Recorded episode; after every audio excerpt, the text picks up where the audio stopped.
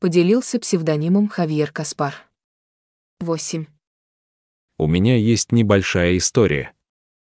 Я родом из Перу, из города Хунин, Уанкая. Однажды я и мои друзья пошли в гости к другу, который отдыхал дома, потому что получил травму колена. Мы провели много времени в беседах, спрашивая, как прошла травма, как он себя чувствует и тому подобное.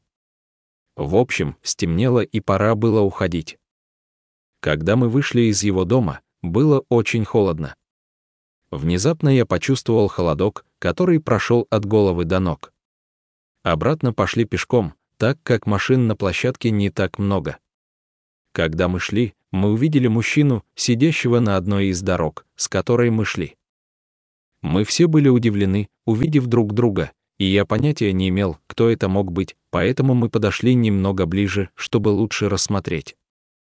Когда мы подошли, мужчина остановился и начал идти, мы последовали за ним, но не смогли его догнать.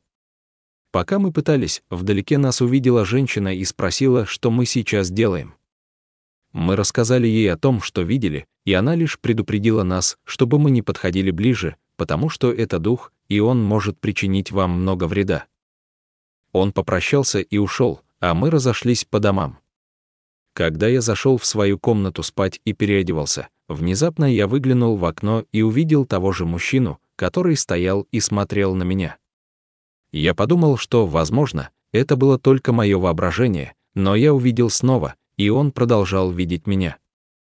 Именно тогда я снова почувствовал этот озноб. Единственное, что я сделал, это плотно закрыл окна и приготовился спать. Внезапно я проснулся от какого-то шума, было около трех, тридцать утра. Я быстро встал, включил свет, но больше ничего не услышал и снова заснул. На следующее утро моя мать рассказала мне, что мужчина покончил с собой, потому что его девушка ушла с другим мужчиной именно там, где мы первоначально видели этого мужчину. Под псевдонимом Жаклин. 7.1. Меня зовут Жаклин, и этот случай произошел много лет назад, когда я училась в последнем классе начальной школы. Это случилось со мной в маленьком городке в Халиско. Однажды в моем районе отключилось электричество, и после школы меня встретил дядя, чтобы я мог остаться у него дома. Это для того, чтобы я не осталась одна, так как мама опоздает. В это время, пока я ждал маму, мне пришло в голову выйти ненадолго из дома. Напротив него был детский сад, и я случайно оглянулся и увидел в коридоре три лица. Две из этих теней держали ткань, а третья наблюдала посередине. Они на самом деле были. Меня напугало то, что я некоторое время не мог пошевелиться, пока тетя наконец не спросила меня, что со мной происходит. Я тогда ей сказала, не смотрит ли она на те лица, которые были в коридоре детского сада, но она ответила, что ни на что не смотрит. Я же продолжал с ним встречаться. Самое странное, что на нем была рубашка, принадлежавшая двоюродному брату, который как раз был сыном моей тети. Это длилось около десяти минут, и странно было то, что моя тетя этого не видела, а я видел. Другое дело, что это произошло, когда я учился во втором классе. Расписание было утреннее, и в данном случае мне нужно было встать около пяти, тридцать. Я собрался, и мне нужно было идти на автобусную остановку, потому что средняя школа находилась на другом конце города. Был один день, когда я решил пойти по пути, которым почти никогда не пользовался, потому что он казался длинным, а также потому, что я немного боялся идти по нему, потому что мне нужно было пройти детский сад. Когда я собирался развернуться, чтобы подняться по наклонной тропе, мне было любопытно взглянуть на пантеон. В этот момент я увидел трех маленьких людей, потемневших от страха. Я побежал туда, где были другие мальчики и девочки, и когда я рассказал им, что видел, они все побежали туда, некоторые отметили, что им удалось увидеть. Когда эти твари попали в некоторые гробницы, они попытались покинуть пантеон, и дверь была закрыта для них. Они оставались так несколько секунд, пока, наконец, не смогли уйти. Никогда не забуду случай переживаний. Поделился псевдонимом Мария Хасе. 9.5. Кармен была 70-летней женщиной, которая была очень больна, и ей оставалось жить всего несколько дней. Родственники очень о ней заботились, так как она была очень хорошим и очень любимым человеком. За день до смерти он сказал «Врата рая», номер 8. Он повторил это дважды. Родственники слушали ее и переглядывались, но логического объяснения не находили и расспросами тоже не приставали. На следующий день Кармен умерла. Родственники обзвонили три кладбища и в конце концов остановились на кладбище под названием Пуэрто-дель-Сьело. Когда ее пошли хоронить, номер ниши, где она была похоронена, был номер 8. Нельсон был молодым человеком 20 лет. Он жил в деревне и по выходным любил навещать своих друзей, которые не жили поблизости, поэтому ему приходилось путешествовать на лошади. Однажды днем он пошел навестить родственников и имел привычку уходить не позднее восьми часов вечера, но в тот день он много развлекался. Была полночь, луна была полная, а небо было совершенно ясным. Ночь была ясная, но было ветрено. Он не был боязливым человеком, но в какой-то момент лошадь остановилась. Почему-то я очень нервничал. Он не знал причины, но продолжал бить лошадь. Наконец он начал двигаться вперед, но очень близко к обочине. Он почти касался кустов. При этом Нельсон увидел ребенка, присевшего на обочине дороги на противоположной стороне. Куда шла лошадь? Когда он увидел это, его тело начало очень странно дрожать. Лошадь просто быстро побежала, оставив мальчика позади. Даже Нильсону было трудно остановить его позже. Без сомнения, это была очень странная встреча. Женщина в больнице умирала от рака. Это было 70 лет назад, и он не пострадал. Раньше я ее не знала, но она была очень доброй женщиной. Была зима и очень холодно. Вот почему окна были закрыты. Кроме того, оно обеспечивало непосредственное отопление. За день до своей смерти эта женщина сказала мне, это нелогично, вы не поверите, но каждое утро прилетает маленькая птичка.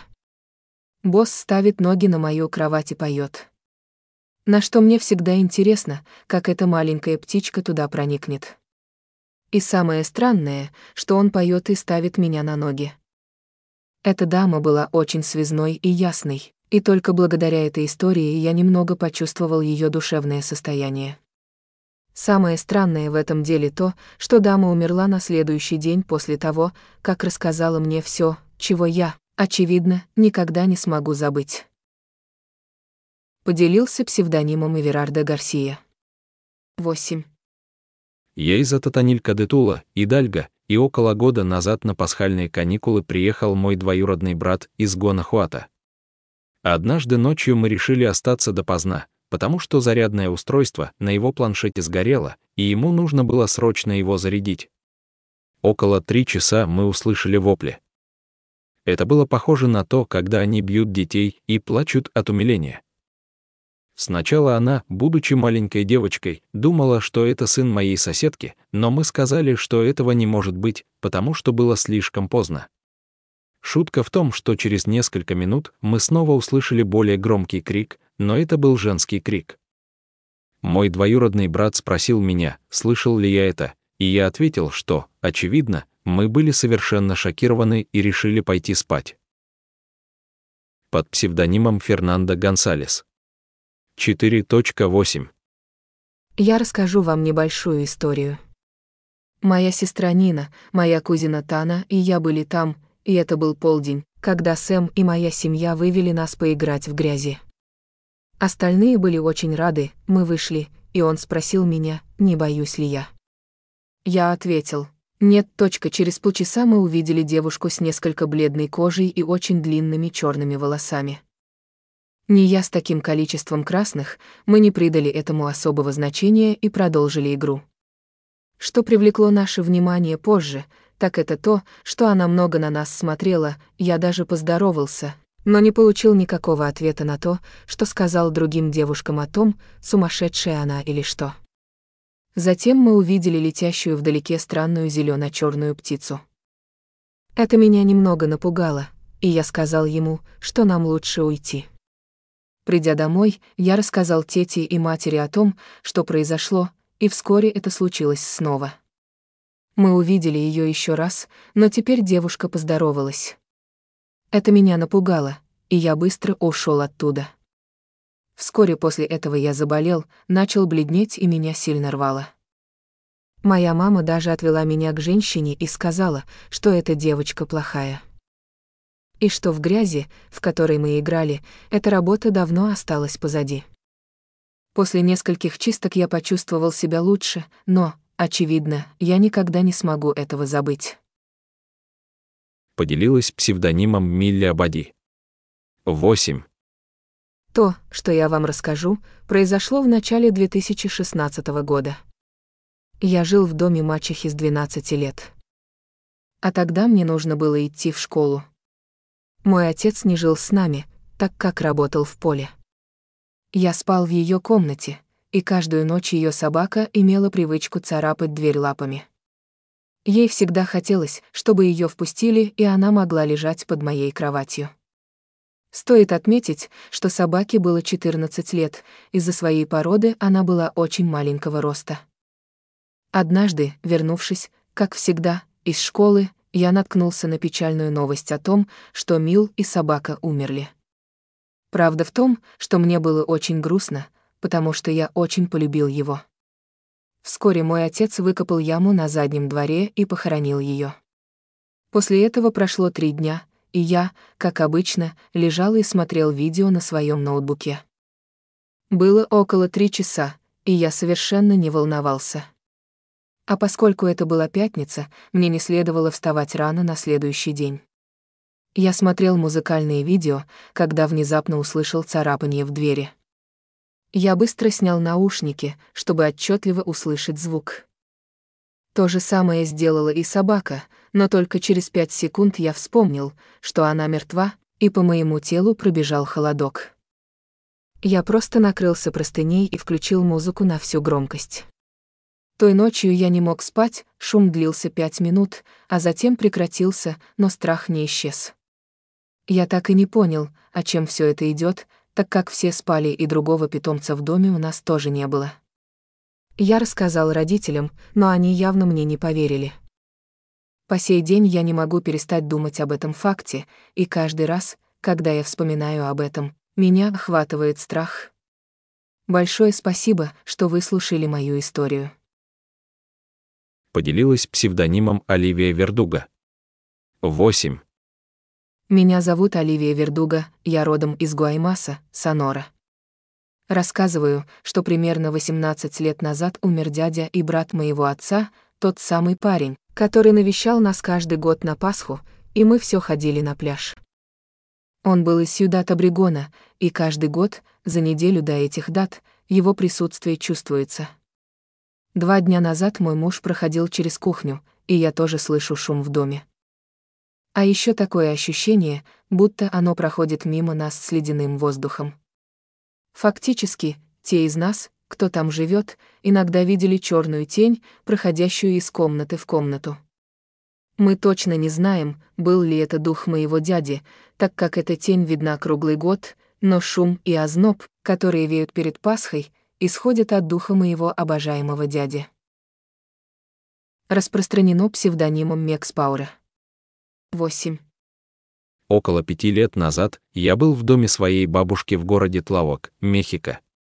Мы с двоюродными братьями тоже были там и смотрели телевизор.